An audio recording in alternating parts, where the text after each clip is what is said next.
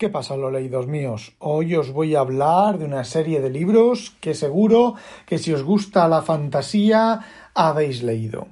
Hoy os voy a hablar de los seis volúmenes publicados hasta ahora de la serie Nacidos de la Bruma de Brandon Sanderson.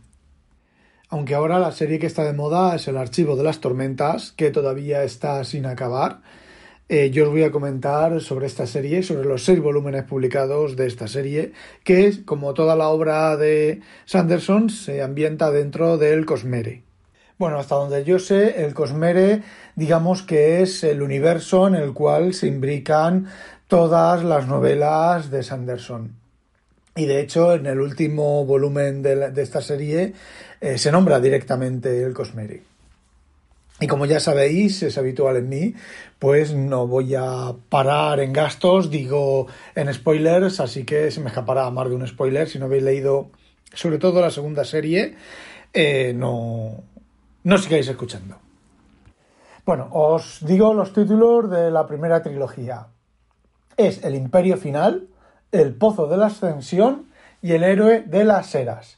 Luego hay un cuento publicado en el libro de Arcanum Ilimitado que se llama El undécimo metal, que se lleva a cabo, realmente se lleva a cabo antes del Imperio Final, pero eh, por las cosas que se cuentan ahí, pues es conveniente leerlo después de terminar los primeros tres libros.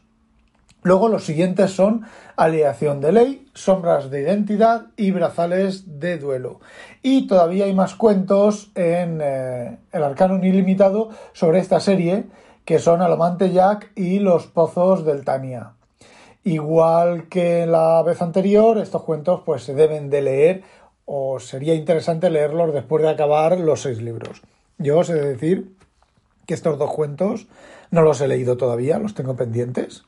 Y bueno, venga de antemano que la fantasía heroica no es santo de mi devoción. A mí, quitándome del Señor de los Anillos eh, no hay nada que de fantasía que me guste o que me emocione como me gusta la ciencia ficción. Entonces, bueno, mis opiniones van a estar un poco sesgadas por eso. Bien, la primera trilogía, El Imperio Final, El Pozo de la Ascensión y El Héroe de las Eras, es eh, fantasía pura. Estamos ante un universo completamente diferente al nuestro. No existe ciencia, no existe tecnología más allá de pues, las espadas, las ballestas y poco más. La magia está presente gracias al, comillas, quemado de metales, comillas. Es decir, los alomantes, las personas que tienen la facultad de tener magia, lo que hacen es que toman una serie de metales puros, los tienen en el estómago y los activan y los desactivan. Y cuando los activan adquieren una característica. No todos los alomantes pueden quemar el mismo metal. De hecho, normalmente los salamantes lo que suele ocurrir es que son capaces solamente de quemar un metal. Y bueno, entre las características de, de lo que pueden producir, por ejemplo, hay un metal, cuando queman un metal, eh, pueden eh, ser capaces de atraer metales. Es decir, ellos activan ese poder y los metales que hay cerca los atraen hacia sí. Como rigen las leyes de la física normales, pues el metal pesa mucho y tú atraes los cerrojos o la, herradura, la herrería que está en una puerta, pues el que sale directo hacia la puerta eres tú. También, quemando otro metal, son capaces de empujar ese metal. Y lo mismo, las leyes de la física, las leyes de la física se aplican. Quemar otro metal supone que eres capaz de aplacar a la gente, de, mm, digamos que cambiar las emociones de la gente quemando otro metal, puedes ser capaz de eh, encubrir a otros eh, alomantes. Es decir, tú tienes la facultad de quemando tu metal, la gente que está cerca de ti eh, oculta a los alomantes, porque hay otros alomantes que son capaces de detectar a alomantes. Bueno, el tema es que es un poco complejo y sigue unas reglas estrictamente definidas por el autor. El mayor problema que veo yo aquí es que bueno, pues hay cosas que no terminan de cuadrar, es evidente, son novelas de fantasía, entonces, pues bueno, el tema de suspensión de la realidad, a veces hay que suspender demasiado la realidad.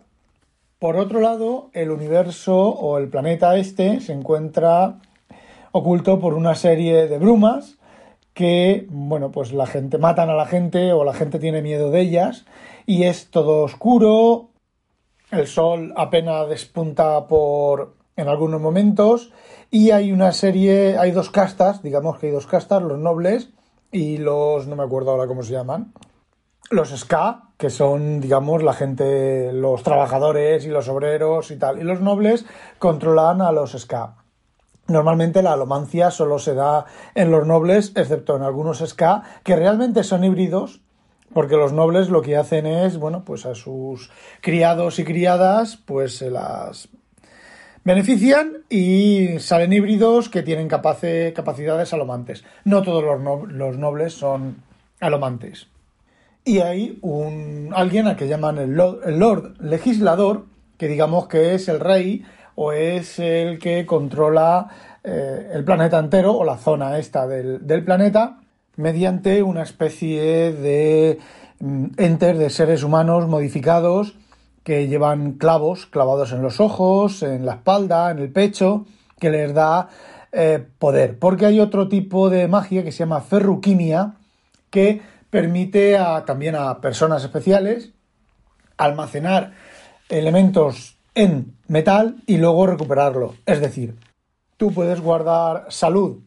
en el metal si tienes esa característica. Aquí no tienes que consumir metal, simplemente tienes la característica, llevas unos brazaletes y entonces pues eh, consumes, tú vas metiendo salud en ese, en ese brazalete digamos que tú pues estar malucho, etcétera, y vas guardando salud. Y luego, por ejemplo, cuando recibes un golpe, un espadazo o lo que sea, pues te puedes curar sacando salud de ese brazalete.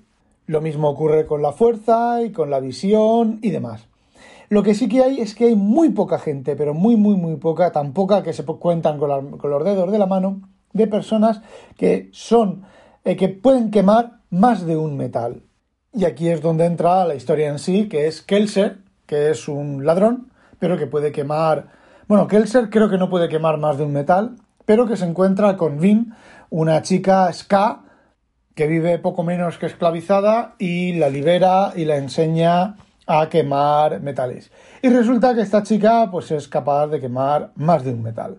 De hecho, es capaz de quemarlos todos, que es algo súper rarísimo. Y entonces la historia simplemente va de estos dos, junto con otro grupo de amigos de alomantes, que estos ya son, ya solamente pueden quemar un metal o ferruquimistas, eh, quieren derrocar o terminan derrocando en el primer volumen, terminan derrocando a este Lord legislador, lo matan para liberar al pueblo de su esclavitud. La cosa es que en principio ha sido peor el remedio que la enfermedad.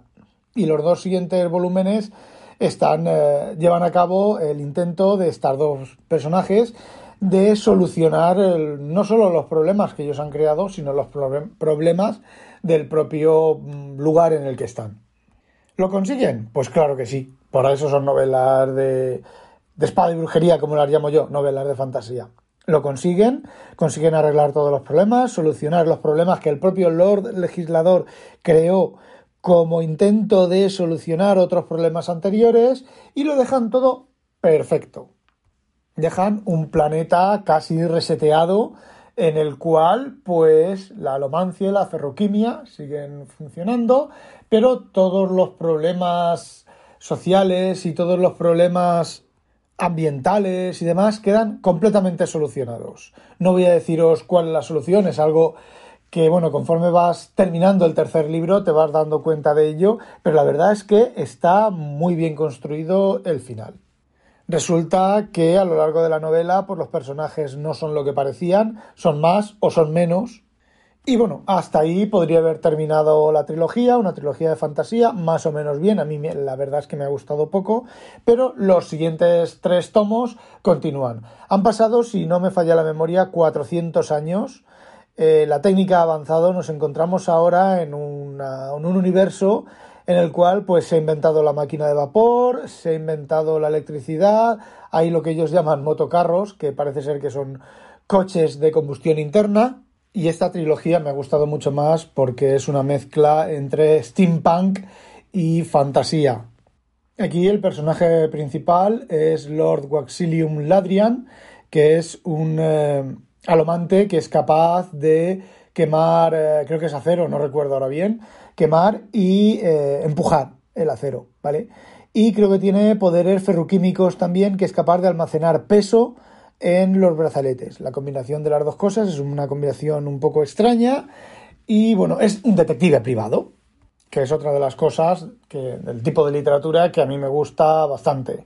Y bueno, en los tres volúmenes la acción va increciendo, él va buscando a un familiar suyo que se ha dado por muerto, pero no está muerto, es digamos el malo, su némesis, su contra su recontraenemigo y a lo largo de los tres libros pues se van desvelando cosas. Yo esperaba, yo quisiera, hubiera creído, me hubiera gustado que, eh, bueno, pues al final del sexto la cosa terminara, pero no termina. La cosa se queda a medios, a medias. El malo se va. De hecho, el malo no es el malo, sino que es otra cosa, ¿vale? Que, bueno, pues realmente mm, el final no me ha gustado nada porque lo deja completamente abierto. No solo lo deja abierto, sino que dice que cuando termine la primera parte o la primera trilogía o la primera pentalogía del Archivo de las Tormentas continuará con esto, que es lo que a mí me da muchísima rabia de autores que, bueno, conociendo a Sanderson, si no se muere, posiblemente escriba eso y más, pero me toca mucho las narices esto. Sobre todo conforme vas avanzando hacia el final del libro y piensas, o aquí da un golpe de efecto tremendo o la cosa no termina de terminar. Y efectivamente no termina de terminar. Se solucionan muchas tramas, se queda todo más o menos cerrado, pero digamos que el malo escapa y queda abierto pues a una continuación. Queda abierto, me vais a perdonar la expresión, a estirar el chicle eh, más todavía de lo que está estirado, porque ciertamente, bueno, pues son aventuras y más aventuras y más aventuras y cuando crees que va a terminar la cosa, no, no, la cosa no termina, la cosa vuelve a alargarse otra vez. Y no deja de ser una lectura palomitera para pasar el rato, por lo menos desde mi punto de vista.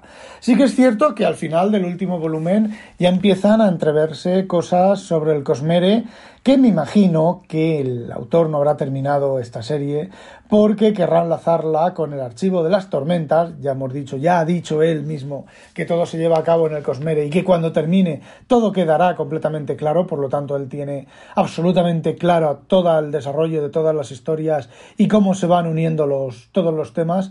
Y al final de Brazales del Duelo se ve evidentemente que hay más. Aparte de esta historia, aparte de esta, digamos, de este universo o de este planeta, hay más, ¿vale? Hay bastantes más cosas. Entonces, pues bueno, ya veremos. Tiempo al tiempo. Yo, desde luego, con paciencia y una caña, cuando esté publicada la primera pentalogía por completo, creo que falta un volumen, la leeré mm, en castellano y esperemos que bueno que luego continúe con, con, la serie esta y la termine y la cierre de alguna manera chula. Bueno, y eso era todo lo que quería contaros. No olvidéis, sospechosos, habitualizaros. Adiós.